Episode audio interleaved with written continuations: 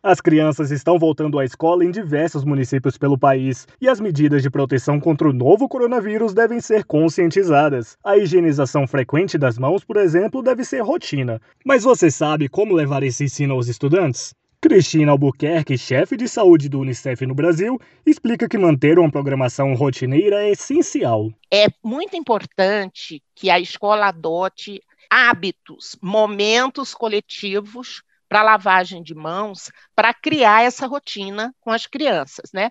Vai ao banheiro, sai do banheiro, vai fazer um lanche ou uma refeição. Quando a criança entra na sala de aula, sai da sala. Então, esses momentos, é, a escola deve pensar numa rotina. Para além disso, a gente sabe que, para além dessa rotina, é, os professores também têm que trabalhar com as crianças é, que a lavagem de mãos ou álcool gel, ela não é só na hora de, da alimentação, né? Então, você vai trocar máscara, espirra ou tosse, ou toca numa superfície contaminada, e contaminada a gente fala que é uma superfície coletiva, né? Uma maçaneta, uma coisa assim.